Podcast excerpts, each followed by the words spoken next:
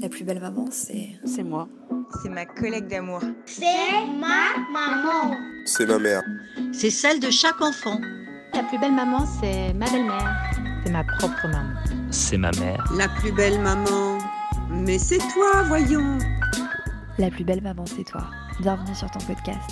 Je suis Louise Curie et ici on échange avec des femmes devenues mamans. Parce que ton rôle de mère est si important dans la société et que tu mérites du temps pour toi, je t'offre ce moment de partage et de bienveillance afin d'alléger un peu ton quotidien. On en profite moins quand on est fatigué de la vie. Et ça, c'est important de, de l'avoir en tête, c'est que tout est plus simple et plus gai quand on est euh, reposé. Hola la Maslina maman. Eh oui, je te parle en espagnol. Pourquoi? Pas Parce que je suis franco-colombienne. Je sais pas si tu le sais, je l'ai déjà dit sur Instagram, mais bon, toutes mes auditrices ne sont pas sur Instagram.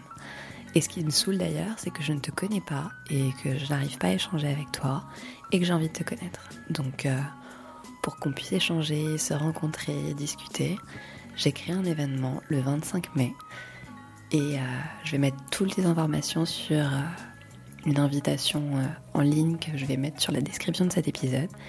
Ce sera à Paris, ce serait gratuit. Bref, je t'en dis pas plus, mais je serais vachement contente de te rencontrer. Donc je mettrai le lien et j'espère vraiment de tout cœur que tu pourras venir. Je sais que il y a des mamans qui m'écoutent qui ne sont pas de Paris, qui sont dans d'autres villes ou qui sont à l'étranger. J'espère qu'un jour on pourra se rencontrer parce que je trouve qu'il n'y a rien de mieux que le lien humain et non pas tout ce, toute cette partie digitale. Aujourd'hui, je reçois Capucine. Capucine est maman de deux enfants et elle est aussi directrice générale adjointe de Havas Media. Ensemble, on parle de travail, de sommeil, des nounous, enfin bref, de plein de choses. Je te souhaite une bonne écoute. Bonjour Capucine. Bonjour Louise. Je te connais grâce à Marie-Caroline, la super prof de yoga de l'épisode numéro 9. Tu l'as écouté cet épisode, La plus belle maman? Je l'espère en tout cas. Capucine, tu es maman de deux enfants âgés de 7 et 12 ans. Tu es aussi directrice générale adjointe de Havas Media. Havas Media, c'est la branche média de l'un des leaders des agences médias en France. Je t'interviewe aujourd'hui car je souhaite savoir comment tu as fait pour avoir cette réussite professionnelle tout en ayant un lien proche avec tes enfants. Pour commencer cette interview, peux-tu me dire quelle femme es-tu? Je suis une femme libre qui a du caractère. Euh, ça plaît pas toujours à tout le monde, mais je pense que voilà, c'est important de, dans la vie d'être soi-même. Tu as eu ton premier enfant à quel âge? À 29 ans, je crois. Tu as toujours voulu avoir des enfants ou comment ça s'est À quel moment tu t'es dit bon, c'est le moment? Alors pas du tout. Non, non, moi quand j'étais euh, plus jeune, euh, j'avais pas du tout envie d'avoir des enfants parce que justement j'étais, je voulais être libre et le rester. Euh, je voulais voyager, je voulais faire absolument ce que je voulais quand je voulais. J'aime beaucoup faire la fête, j'aime beaucoup voir mes amis, j'aime faire du sport, j'aime profiter de la vie. Et moi j'avais un peu l'idée reçue que les enfants c'était quelque chose de contraignant, euh, qu'il fallait respecter des horaires euh, et que bah, justement il fallait s'en occuper et que bah, c'était une euh, un vrai engagement. Et moi j'avais pas du tout envie de m'engager. Sauf que bah, après j'ai rencontré mon mari et que quand je l'ai vu, bah au bout de quelques mois, je me suis dit ah quand même avec lui, ce serait extraordinaire d'avoir des enfants parce qu'on pourrait avoir des des mini nous et vraiment ce serait trop chouette. Donc tu l'as eu à 29 ans. Est-ce que tu avais un poste à responsabilité à ce moment-là? Euh, Je devais être euh, directrice commerciale, je crois, donc euh, pas spécialement. Après, moi, j'ai pas l'impression d'avoir un poste à responsabilité. J'ai beaucoup, beaucoup, beaucoup de travail, ça c'est sûr. C'est, je, je, suis très impliquée dans mon dans mon métier. Pour moi, c'est une vraie passion. Donc c'est, c'est pas tellement le poids des responsabilités. C'est plutôt le, le, oui, la charge qu'il faut assumer entre euh, le volume de travail à délivrer, la pression, le stress que ça peut parfois occasionner, et puis euh, l'autre le, charge que représente euh, la vie de maman, euh, qui est un cadeau merveilleux, mais qui n'est pas que un cadeau merveilleux. et euh, Est-ce que pour toi, ça a été une source de stress d'annoncer ta première grossesse à ton employeur? Non, pas du tout. Pas du tout parce que euh, d'abord, je suis dans une entreprise qui est euh, très bienveillante avec les femmes. Et puis, il faut le dire, on a la grande chance d'être en France, euh, dans un pays qui protège très bien les femmes enceintes.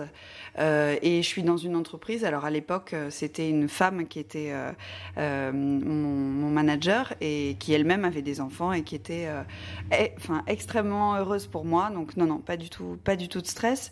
Et euh, d'ailleurs, pas du tout de stress pendant, le, pendant la période où j'étais enceinte au travail.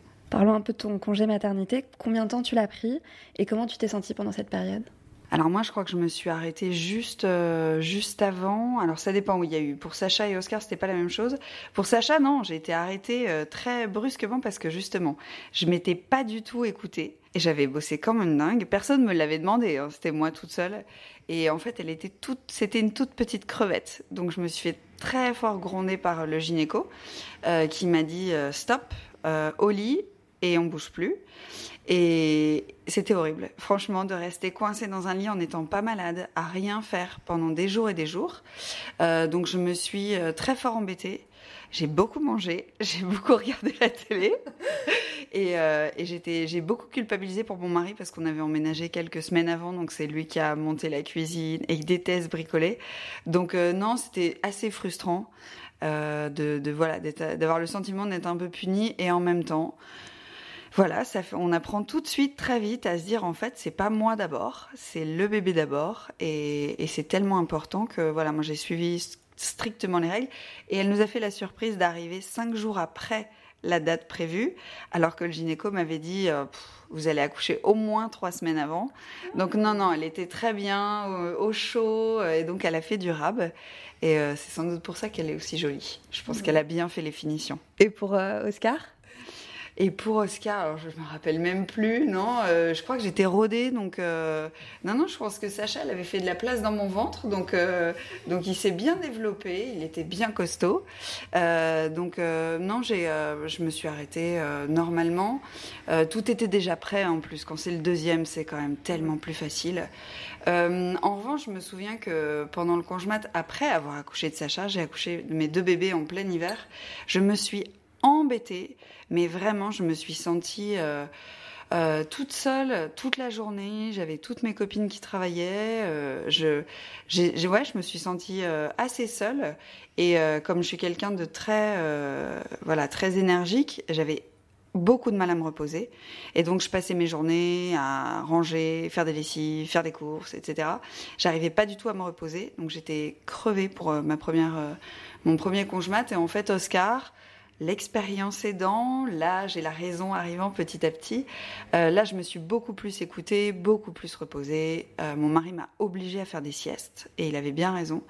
Et euh, le pouvoir de la sieste, c'est quand même un truc, quand on est maman, que, que moi j'ai eu beaucoup de mal à m'y mettre, mais maintenant le week-end c'est vraiment un truc, se mettre dans le lit avec Sacha dans mes bras, c'est pour moi un des meilleurs moments de la semaine. Quoi. Et on fait les marmottes toutes les deux pendant une heure euh, le samedi ou le dimanche et euh, moi j'adore. Bah, Comme tu le dis, euh, il y a pas mal de mamans pendant leur congé maternité qui se sentent très seules parce qu'elles travaillent et parce que leurs copines sont ou en train de travailler ou voilà, elles sont occupées.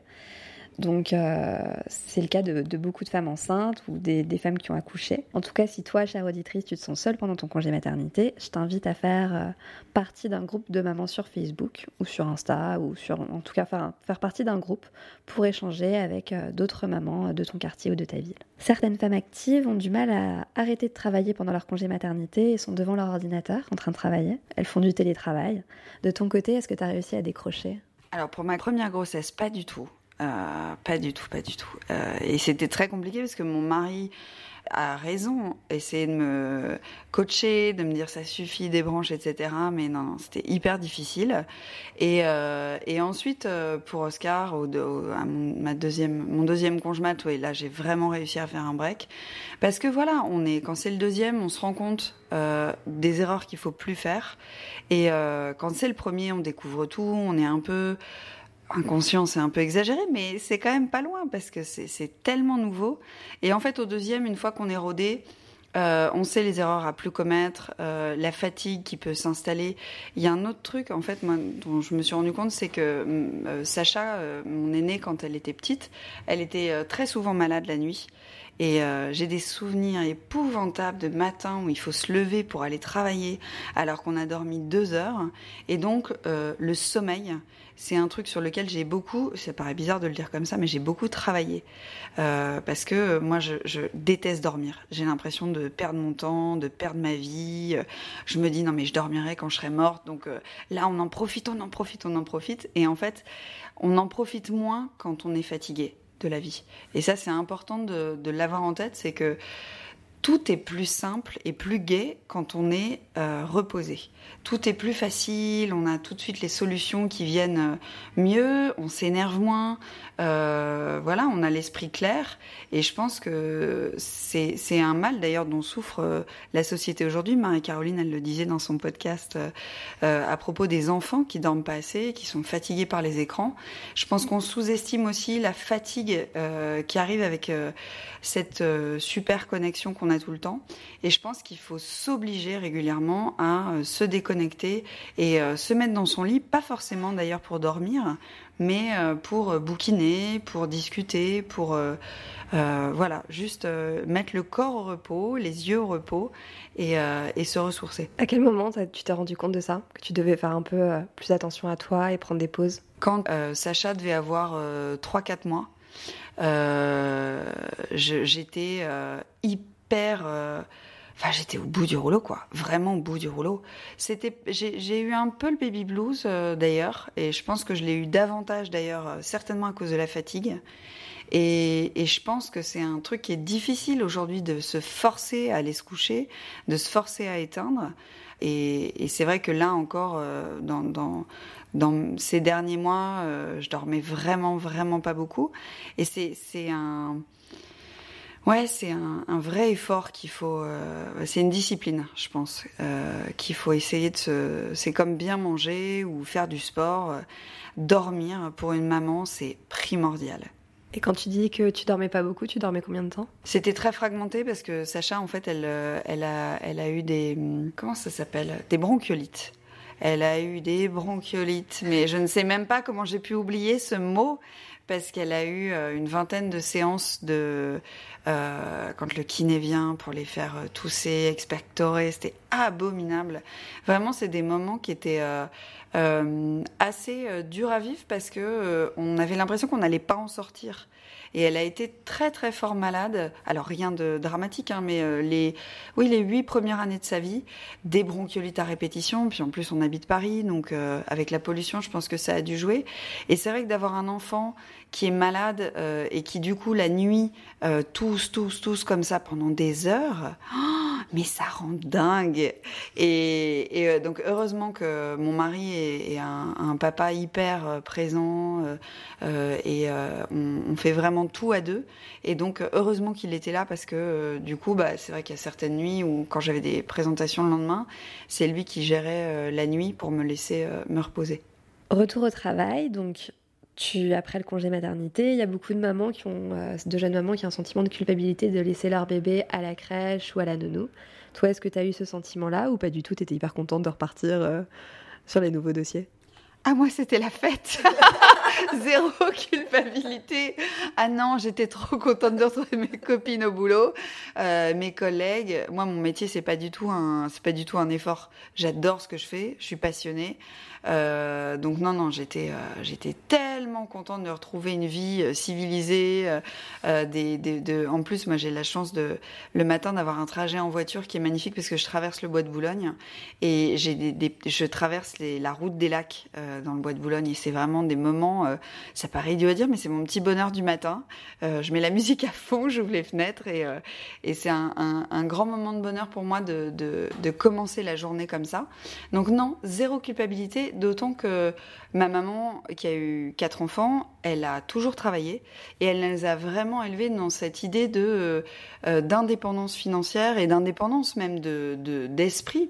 Elle nous a raconté une fois qu'elle avait une de ses amies, j'adore cette anecdote, Euh, elle a une de ses amies qui, qui avait arrêté de travailler pour ses enfants et qui arrivait le soir dans le salon. Et il y avait son fils qui était en train de parler avec son, son père et avec son mari pour la femme. Et, et, elle a essayé de participer à la conversation. Et le fils, son fils lui a répondu Non, non, mais toi, retourne dans ta cuisine.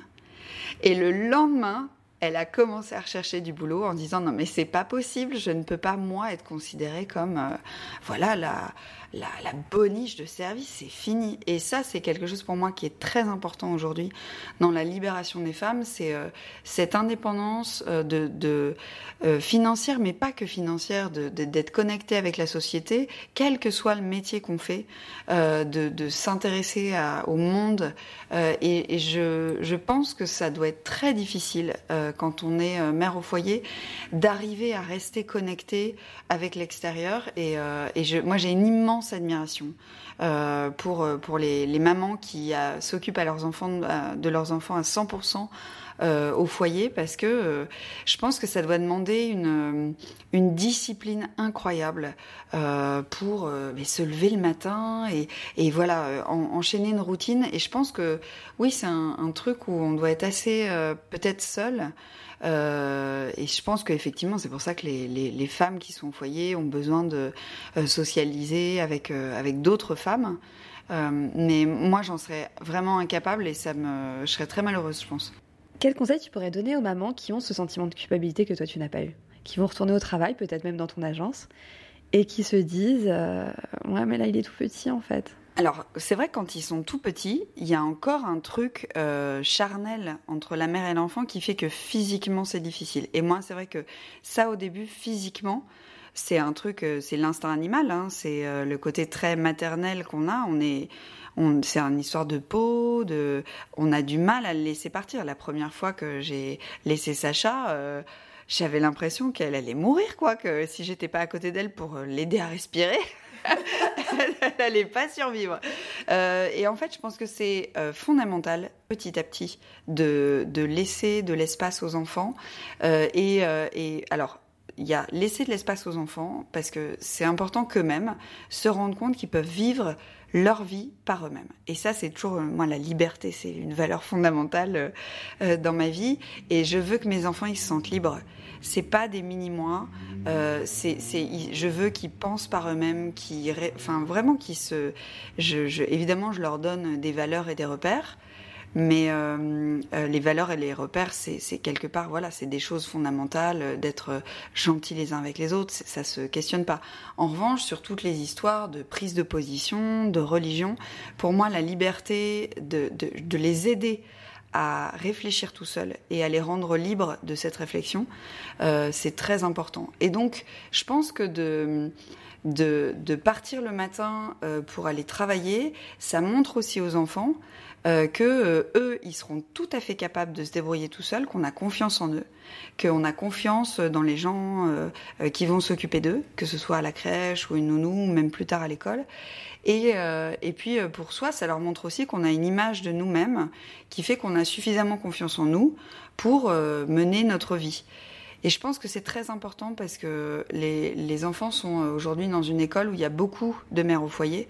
Et je vois beaucoup de mamans qui, euh, vers 50 euh, ans, 45-50 ans, quand les enfants sont grands, ben d'un seul coup, c'est compliqué de retrouver un sens, un nouveau sens à sa vie. C'est pas du tout impossible, c'est pas du tout, il y a zéro jugement de valeur et, euh, je pense qu'il y a une vie aussi après l'éducation des enfants, mais je pense que c'est certainement plus compliqué.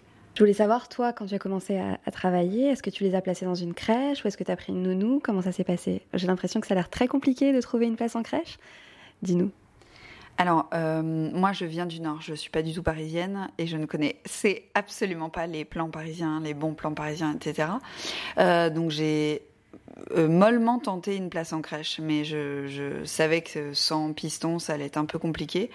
Et donc, en fait, on s'est assez rapidement rabattu, euh, mais rabattu, en fait, c'était un vrai choix, en fait, hein, euh, sur une nounou.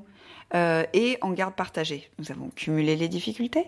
Euh, alors, nounou en garde partagée parce qu'on voulait que euh, les enfants, enfin Sacha d'ailleurs, qui arrivait d'abord, soit pas toute seule la journée. Qu'elle soit avec d'autres enfants. et on voulait une nounou euh, qui puisse euh, justement la sortir, l'emmener au parc.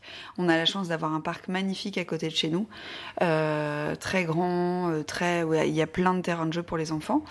Et euh, ça nous a permis de découvrir euh, euh, d'autres familles d'ailleurs, euh, avec qui on a gardé des liens euh, euh, exceptionnels depuis, euh, depuis toujours. Euh, d'ailleurs, on a alterné différentes familles. On en a eu euh, trois ou quatre, euh, des familles en garde partagée. Grosse galère quand même de trouver une nounou, très très compliqué parce que euh, on a des horaires euh, entre les familles en plus, euh, pas forcément les mêmes, les vacances pas forcément les mêmes. euh, et, et en fait, c'est vrai qu'entre entre familles, on n'a pas forcément les mêmes priorités. Et de trouver ensemble une nounou qui match tout ça, c'est hyper compliqué. Et pourtant, euh, bah, on a réussi année après année à, trouver des solutions. Mais c'est vrai que le, le mode de garde, c'est quand même un sujet euh, hyper complexe. Quand on travaille, le nombre de fois où euh, on se réveille le matin et on a un message de la nounou qui nous dit euh, je peux pas venir aujourd'hui. Et là, c'est le drame. Comment va-t-on gérer? Parce que et alors moi j'ai l'incroyable chance d'avoir un mari qui est euh, indépendant et qui a toujours toujours priorisé la famille et qui a été vraiment euh, mon je sais pas comment comment qualifier ça, mais c'est d'une souplesse, d'une d'une adaptabilité euh, sans faille. Et donc euh, très souvent, c'est lui euh, qui a composé, qui s'est adapté, qui et qui a justement fait ce relais avec la nounou. Qui alors il travaille dans l'immobilier, donc c'est pas facile parfois de faire des visites avec les enfants. D'ailleurs, il, il essaye de, voilà de, de s'organiser différemment, mais c'est pas qu'il m'a aidé parce que c'est pas moi qui porte les responsabilités et lui qui m'aide. C'est que tous les deux, en fait, euh, ça, marche très bien grâce à ça. En fait, la semaine, c'est plutôt lui euh, qui est euh, très adaptable. Et, le week-end, là, en ce moment, il travaille le samedi, par exemple. Ben, moi, ça m'oblige, entre guillemets, mais c'est pas du tout une obligation, hein, moi je kiffe. On passe des moments privilégiés avec les enfants. Et c'est vrai que pour lui et pour moi, quand on est avec les enfants, il y a rien d'autre qui existe. On a une complicité ensemble qui est précieuse justement parce que je pense que les enfants euh, ont bien compris que euh, on était euh, très pris par nos, métiers, mais que quand on est là, on est là. On, privilégie un peu la qualité à la quantité. Et le week-end, voilà, on se lève plus tôt pour s'occuper d'eux justement. C'est ce qu'on leur doit, je pense, de pas être beaucoup là la semaine. Et puis moi, après, j'adore, après une journée de boulot, quand j'ai un dîner ou un- une soirée de RP le soir, repasser à la maison entre 7 et 8, leur faire des gros câlins, des gros bisous, la nounou, euh, je ne vais pas forcément être contente parce que ça met le souk dans l'organisation, mais euh, passer, ouais, juste leur faire un gros câlin et euh, checker les devoirs, euh, vérifier ce qu'ils mangent, leur dire que je les aime et hop, repartir après. Mais au moins avoir eu cette parenthèse-là entre les deux. Ça te nourrit. Ouais, ah, ça c'est clair. Bah, c'est pour ça que. Enfin, c'est, ce qui donne un sens euh, à la vie, quoi. C'est. C'est, c'est, je pensais pas d'ailleurs que, je pensais pas une seconde que d'avoir des enfants ça pouvait nourrir autant. C'est vraiment le mot. Euh, alors avec les enfants, il y a plein de, euh, c'est ma, ma grande sœur, elle m'avait dit ça quand euh, j'ai accouché de Sacha. Elle j'étais, j'accusais le coup quand même. Je me disais quand même, moi j'ai accouché sans péridurale, donc euh, j'avais bien, bien, bien morflé. Mais bon, c'était, c'était génial. Ça s'est quand même très, très bien passé. Euh, et ça m'a permis de graver ces souvenirs-là aussi très fort euh, à l'intérieur de moi parce que c'est, c'est un- une telle émotion et, et une telle douleur en même temps que ça permet d'ancrer ce moment-là et tout ce qu'il y a autour d'une manière très profonde. Donc moi j'ai bien aimé. Et donc ma sœur m'avait dit le lendemain, avec les enfants, l'insouciance disparaît. Et c'est vrai que depuis qu'ils sont là, j'ai, plus du tout la même conscience de la vie. Quand j'avais pas d'enfants, j'étais vraiment euh, euh, libre comme l'air. Je pouvais, euh, d'ailleurs, j'ai régulièrement changé de boulot, je, voyageais beaucoup plus. Mais c'est vrai que le, il y a tellement plus. Enfin, c'est même, même pas des, avantages et des inconvénients, c'est que ça, voilà, c'est un, truc magique qui vous tombe dessus et, euh, et qui transforme votre vie et qui, c'est, banal ce que je dis, mais qui vraiment donne un sens à votre vie d'un seul coup. C'est plus vous la priorité, c'est eux. Là, je vais devoir repartir sur le, le- le sujet des nounous parce qu'il y avait un sujet qui m'intéressait. Tu disais que tu avais eu plein de nounous. Toi qui t'y connais en nounou alors, quels sont les bons critères pour choisir sa nounou? S'il y avait un conseil ou des choses, tu dirais bon, il faut qu'elle soit comme ça, il faut qu'elle soit comme ça, c'est quoi? Alors d'abord, moi je pense, enfin je, crois à un truc, c'est la visualisation positive. C'est-à-dire que quand vous cherchez euh, un mec, un appart ou une nounou, il faut faire l'exercice d'écrire euh, sur un cahier tout le, le, truc idéal et de se dire voilà, je, je, fais la liste de tout ce que je veux comme qualité, de les et ensuite de les prioriser et de se dire après, bon, parmi toutes ces qualités que je cherche, je vais pas réussir à trouver quelqu'un qui a toutes ces qualités, mais quelles sont les trois qualités peut-être qui sont fondamentales pour moi? Alors, ce, n'est pas, ce ne sont pas les mêmes qualités pour un mec que pour un appart ou une maison ou des vacances ou je ne sais quoi, mais en tout cas pour une nounou. Alors, les qualités essentielles pour une nounou, on en a eu tellement que euh, je dirais que le premier, le premier point, c'est la confiance. Le premier point, c'est qu'il faut que euh, vous soyez certaine, quand vous laissez vos enfants le matin, que c'est quelqu'un en qui vous pouvez avoir confiance quand elle est là. Qu'elle va, d'un point de vue euh, sécurité, être irréprochable. Premier truc de base. Ça paraît idiot, mais euh, c'est fondamental.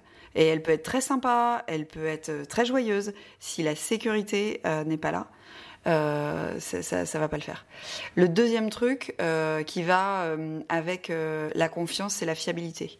C'est-à-dire qu'il faut que votre nounou, elle soit là le matin, parce que il, il, vous faut une solution solide quand vous travaillez, et ça peut pas être quand elle a envie, et ça peut pas être euh, quand, euh, euh, quand elle a le temps, etc.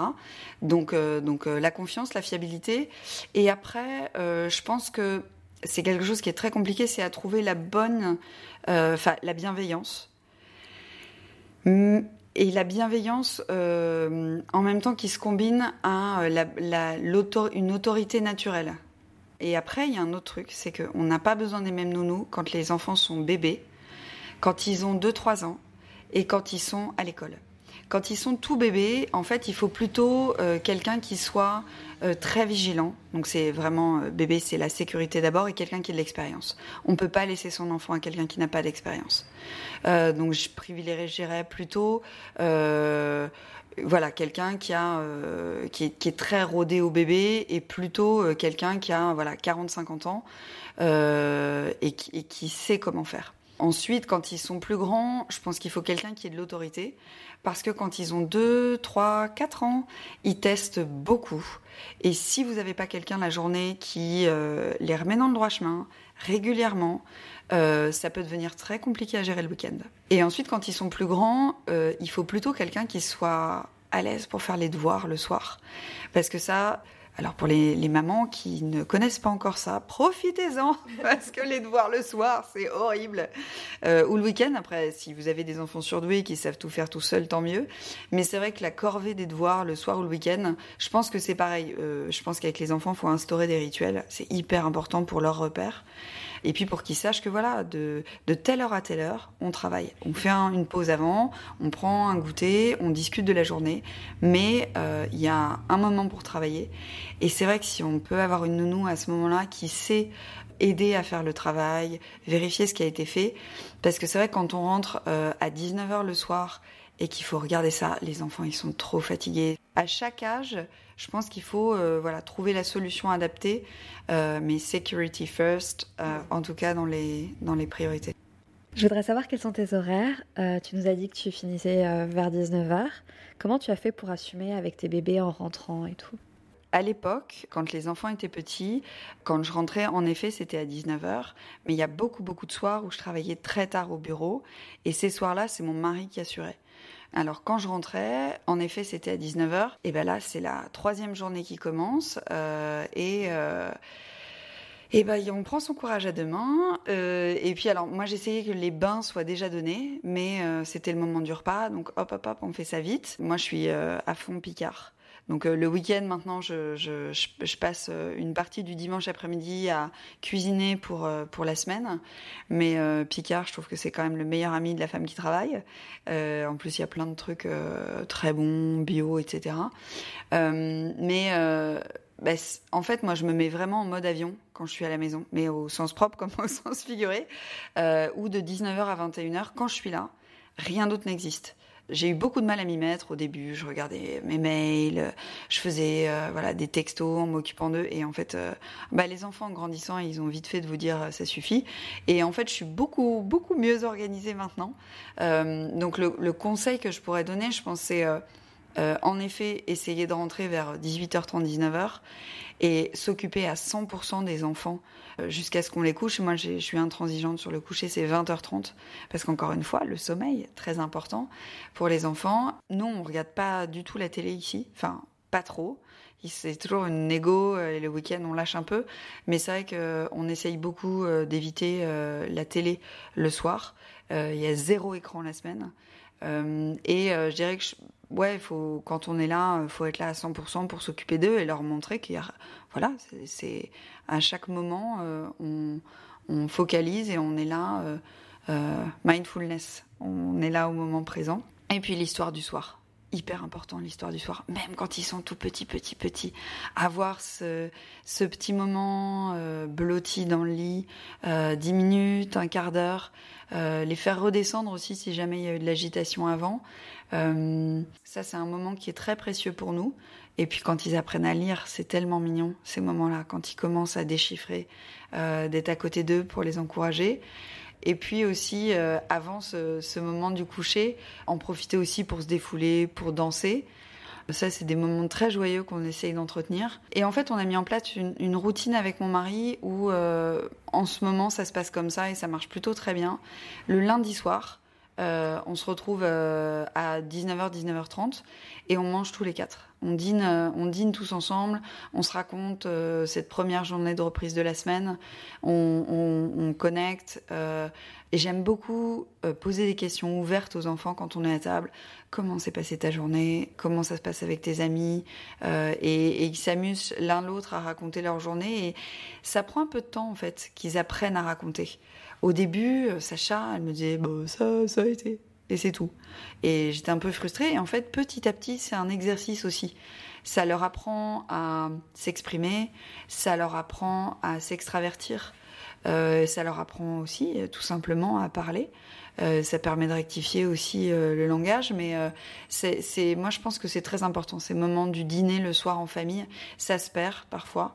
Il y un truc très important pour euh, les familles, c'est d'arriver à euh, connecter de manière différente, c'est-à-dire d'avoir des moments, le papa avec un enfant, le papa avec un autre enfant, euh, et, et, de pas toujours être tous ensemble ou toujours avec euh, le, un des parents et euh, les deux enfants ou les trois enfants. De voilà, de jongler entre différents formats parce que on se dit pas les mêmes choses. Les enfants se comportent pas de la même manière. Nous, on a remarqué que quand je suis en voyage, par exemple, les enfants sont hyper sages avec leur papa. Et, et mon mari me dit mais c'est canon en fait quand t'es pas là parce qu'ils obéissent au doigt et à l'œil et ils rendent vachement plus service. Donc je pense aussi que les enfants ils le sentent quand euh, on est tout seul. C'est vrai que moi pareil, certains samedis quand mon mari travaille, les enfants, ils sont beaucoup plus sages que euh, quand on est tous les quatre. Parce que, bah voilà, quand on est euh, en famille, c'est la foire, ça part dans tous les sens. Alors qu'ils sentent que quand il y a qu'un seul parent, euh, voilà, faut, faut aider, quoi. Faut être cool. Moi, j'arrive pas encore à comprendre parce un truc, mais tu vas m'expliquer. C'est que par exemple, moi, pour mon travail perso, je pense tout le temps à mon podcast. J'ai tout le temps des préoccupations au niveau du travail. Et clairement, j'arrive pas à me mettre en mode avion. Donc j'arrive à la maison, je dîne, et même si euh, j'ai mis mon téléphone en mode avion, mon cerveau il est pas du tout en mode avion parce qu'il y a trop de préoccupations qui sont dans ma tête. Comment tu arrives à vider toutes tes, préoccupations du travail pour arriver ici et te dire j'ai claqué la porte, je passe à autre chose? Je trouve que c'est un travail à faire sur soi, mais moi pour l'instant j'y suis pas encore là-dessus. Je voudrais savoir toi comment tu as réussi?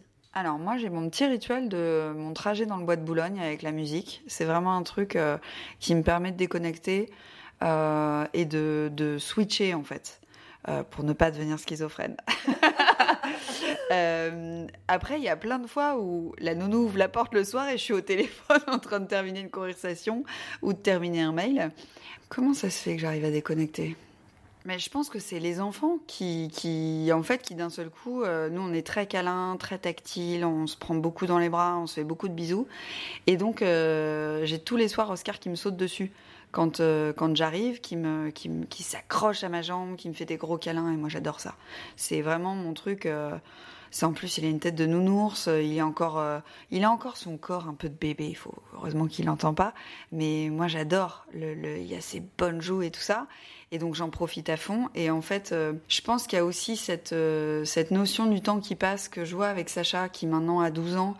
c'est plus mon gros bébé, Sacha ça devient une grande fille, une jeune fille. Euh, je vois que quand on se fait des câlins, c'est plus la même chose. C'est c'est plus les mêmes corps et c'est plus.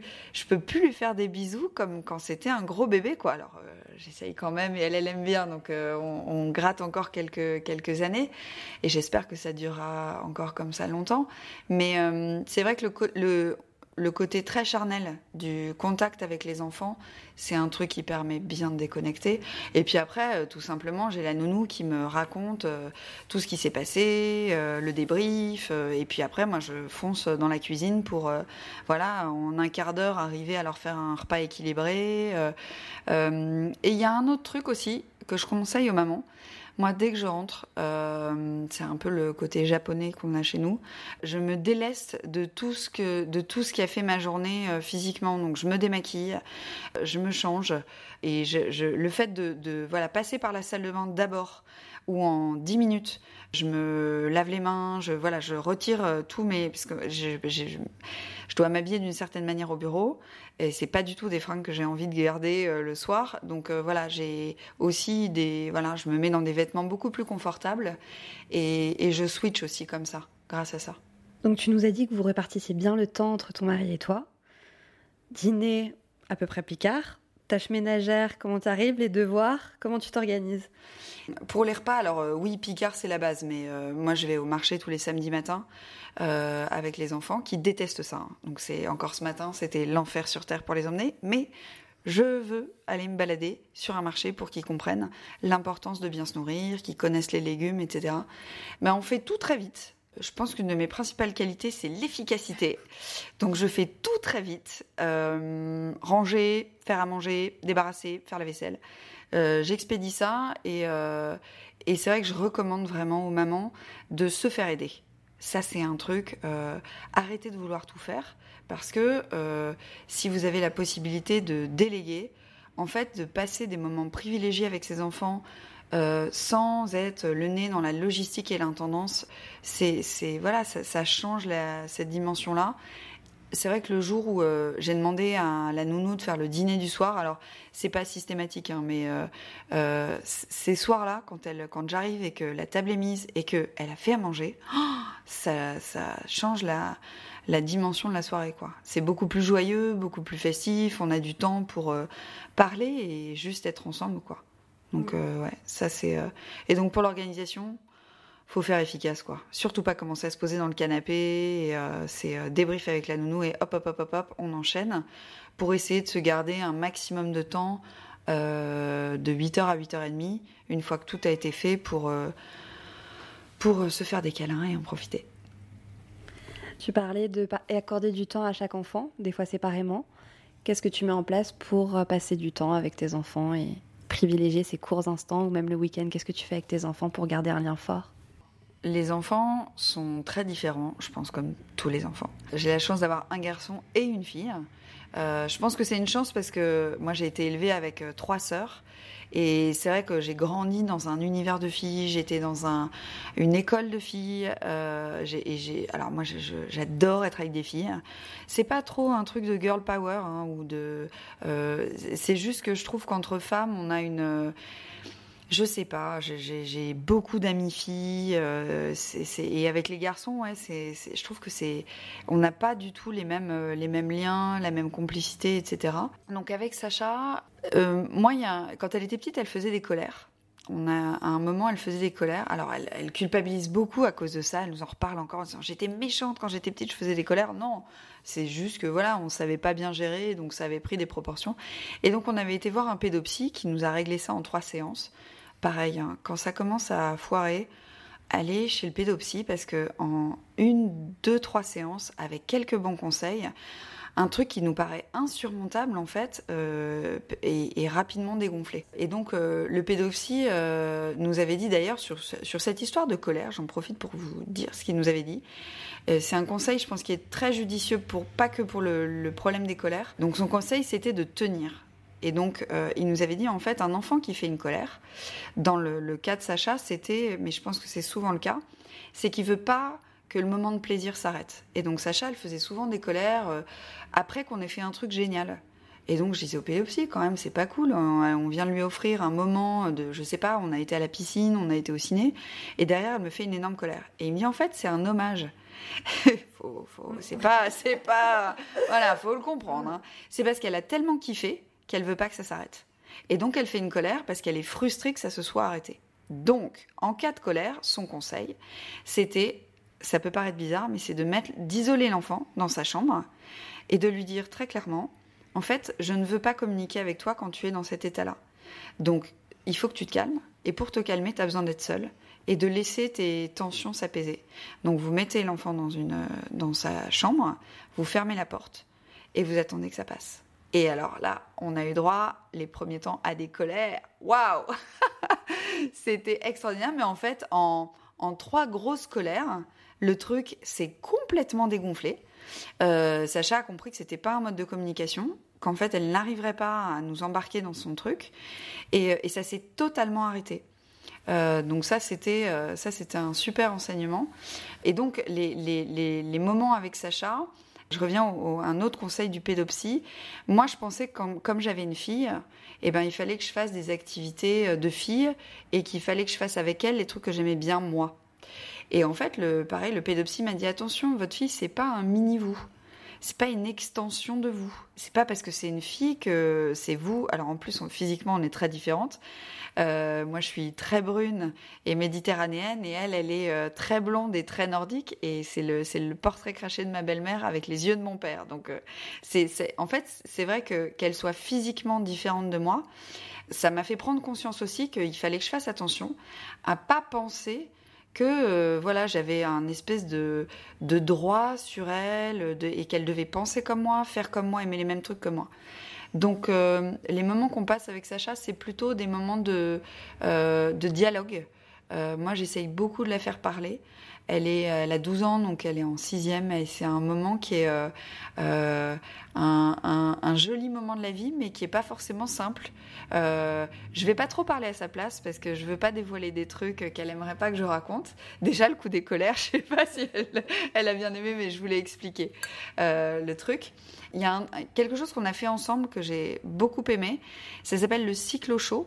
C'est pour euh, les petites filles qui deviennent des jeunes filles. C'est une journée qu'on passe entre femmes. Donc, c'est les mamans qui viennent avec euh, potentiellement leur fille, mais ça peut être aussi leur nièce.